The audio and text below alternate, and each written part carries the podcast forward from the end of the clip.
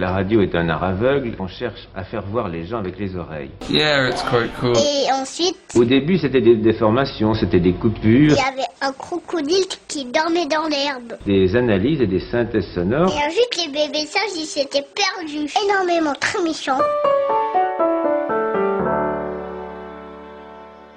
Bonjour, les deux maîtres mots du podcast d'aujourd'hui sont découverte et voyage.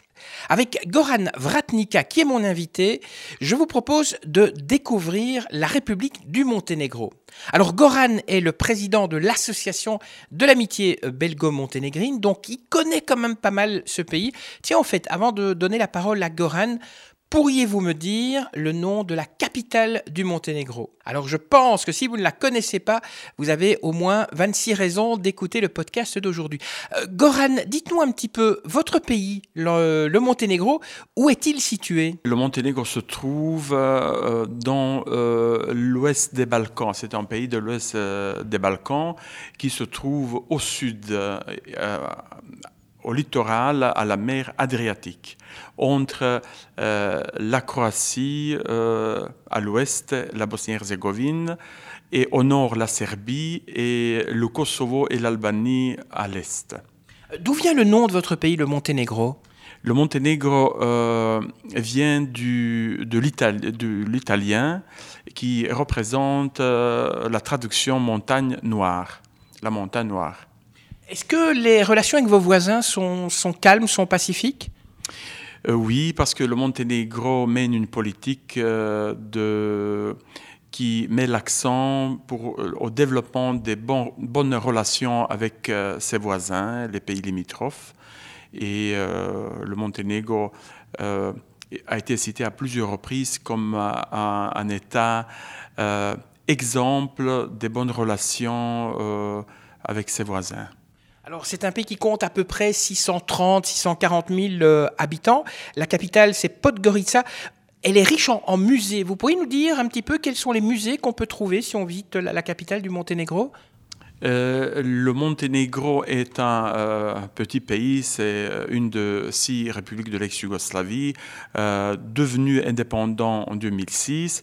Et alors notre capitale, c'est Podgorica.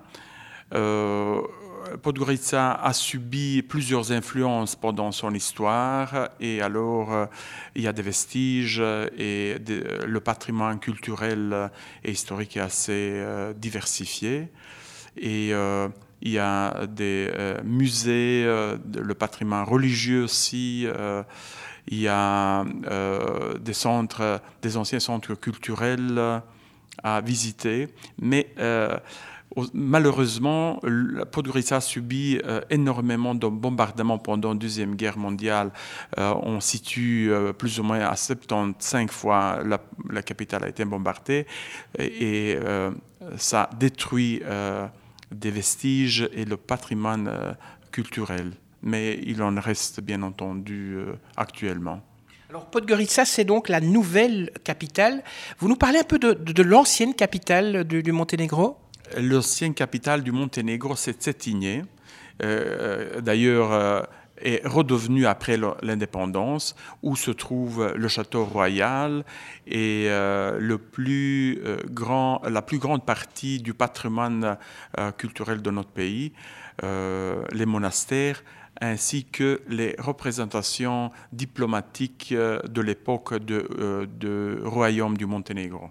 Il y a une petite anecdote, puisqu'on parle de représentation euh, diplomatique. Il y a une petite euh, anecdote à propos de, la représentation de la Belgique, donc de la représentation diplomatique de la Belgique. La représentation diplomatique belge se trouve en face euh, du château royal et cette représenta- représentation existe toujours. Il y a un- une plaque où on cite que ce bâtiment euh, était à l'époque du royaume euh, la représentation diplomatique belge au Monténégro à Cetinje.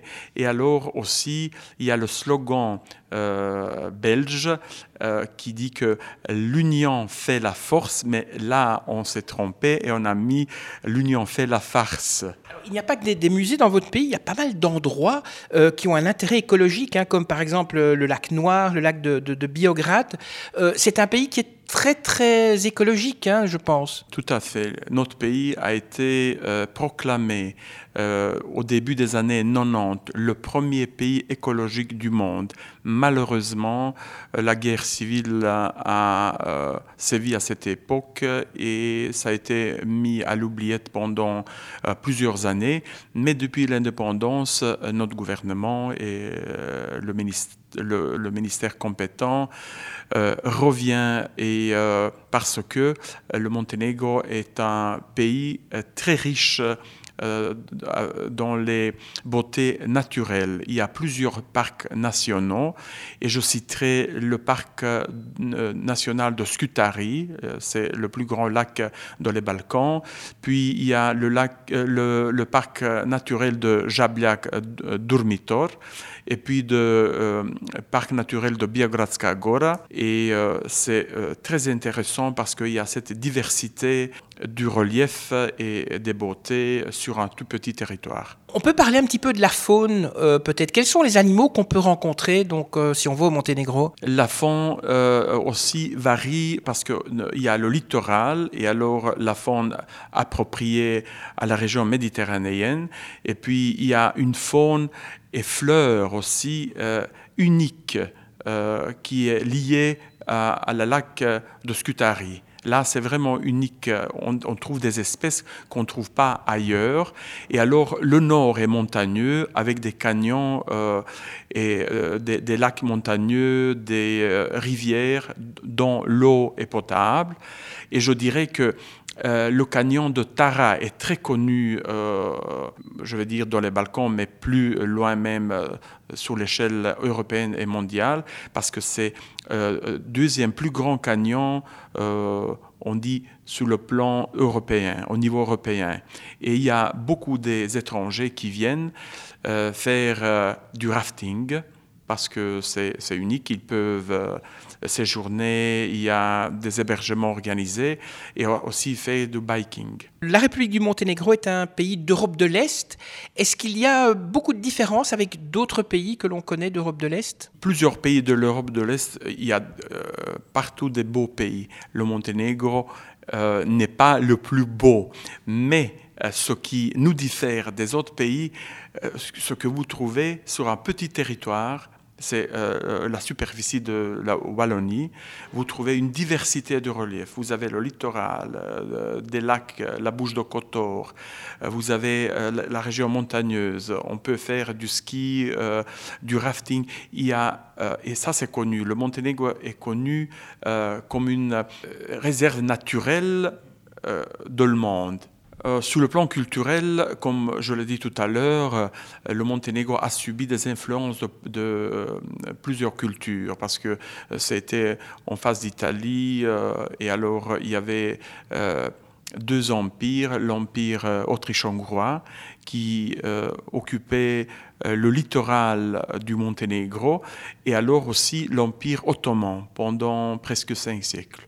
Et alors le, le peuple monténégrin euh, se trouvait occupé euh, euh, la partie montagneuse, mais vers le sud du pays.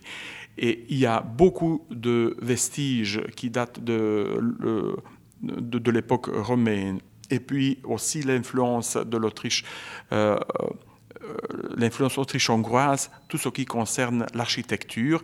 Et on le voit tout spécialement dans la bouche de Kotor, parce que là, plusieurs villes euh, du, littoral, ainsi que euh, le nord du pays et euh, la capitale et plusieurs autres villes ont subi l'influence de l'Empire ottoman. Et là, on reconnaît, on voit l'architecture typique orientale. Une question, qu'est-ce qu'on mange chez vous au Monténégro? Le Monténégro, de nouveau, euh, ça, euh, on a subi plusieurs influences et alors il y a des plats euh, typiques du pays, au littoral.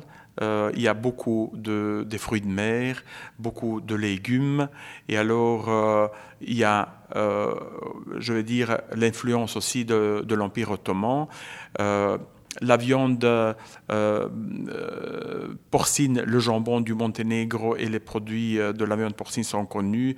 Puis il y a aussi la, viande bovine, aussi des spécialités, parce que c'est la cuisine musulmane.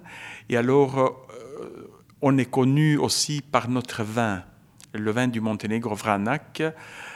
c'est une plantation, on estime, la plus grande euh, dans les Balkans. Et alors, comme euh, les vignes, c'est euh, typiquement les, cépages du Monténégro, avec un soleil mm, qui est là plus que 300 jours par année, c'est un vin qui est connu et reconnu par les plus grands producteurs de vin sur le plan européen. Alors là, vous nous avez parlé des, produits de bouche. Parlez-nous un petit peu des, recettes. Quelles sont les, recettes un petit peu traditionnelles euh, chez vous au Monténégro? Je vais dire une des recettes euh, que euh, moi je trouve est, fort connue, cette préparation d'une sorte de chou qui existe dans la littorale au Monténégro et en Croatie, qui s'appelle rashtan et alors avec la viande séchée euh, du mouton. Ça, c'est euh, une euh, spécialité. Mais on, prépare beaucoup de plats à la base de la viande rouge. Aussi, comme il y a le, grand lac de Scutari, là, on exploite aussi les réserves, les poissons du lac et aussi de la mer Adriatique. Alors euh, les, fruits de mer sont aussi euh, connus. Et au nord du pays, c'est euh, connu par la production, parce que c'est, on va dire, une région des fermes. Et alors on prépare la viande de, de l'agneau, la viande bovine et les produits laitiers, les fromages, les différentes sortes de fromages. Donc la République du Monténégro ne fait pas encore partie de l'Union européenne. Pourtant, elle, a l'euro, donc c'est facile pour nous si on va en vacances. Elle fait partie de l'OTAN. Euh, est-ce que la vie est chère là-bas Si demain je pars en vacances au Monténégro, je dois prévoir quel budget pour, pour une semaine par exemple? Euh, le Monténégro, je vais euh, informer les chers auditeurs, est devenu le 5 juin le 29, 29e membre de l'OTAN. Et fait euh, des, grands, euh, des grands pas vers l'Union européenne. Et alors, la monnaie du Monténégro actuellement, c'est l'euro. Le Monténégro a adopté la monnaie, l'euro, unilatéralement, mais ça facilite, je veux dire, pour les touristes et les étrangers, il n'y a aucun problème. C'est comme ici en Belgique, on peut payer et ça facilite je veux dire, euh, le séjour. C'est un séjour, il faut prévoir quand même euh, quelle somme en fait, si on part une semaine par personne par exemple, nourriture et, logement compris? Ça dépend, euh, est-ce qu'on choisit les hôtels ou dans les, on, on, exploite les capacités chez les privés. Mais par personne, pour une semaine, uniquement séjour, sans le transport, euh, moi, je dirais euh, vers 250 euros euh, par personne. Et on arrive donc au Monténégro avec, avec Ryanair, hein, c'est le plus facile hein, comme, comme compagnie. De la Belgique, il y a cette compagnie low cost et un vol deux fois par semaine de Charleroi, Bruxelles Sud. Et alors, c'est deux heures de vol.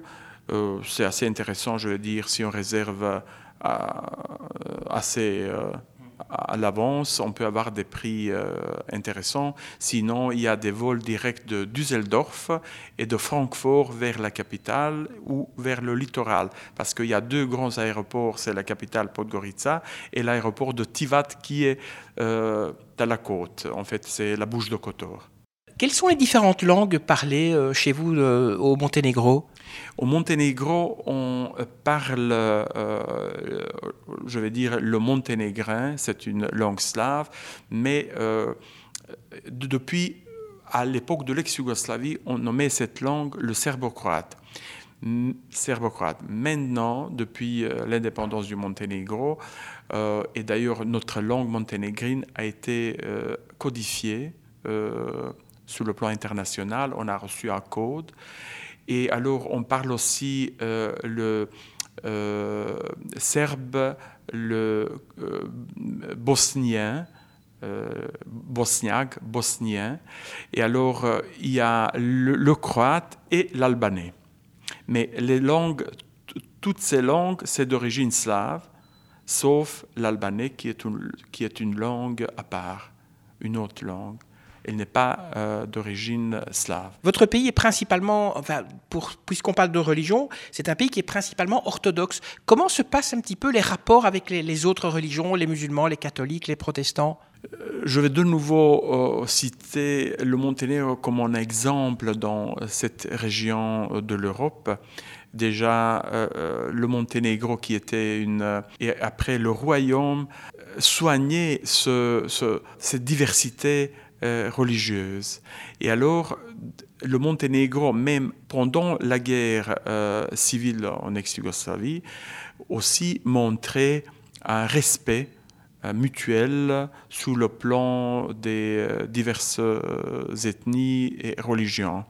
Et alors, il y a comme partout, on va dire, des radicaux, mais généralement, on peut parler d'un très bon climat sous le plan euh, religieux parce qu'il y a des chrétiens orthodoxes, des catholiques et, des musulmans. Il y a aussi une communauté, une petite communauté euh, juive.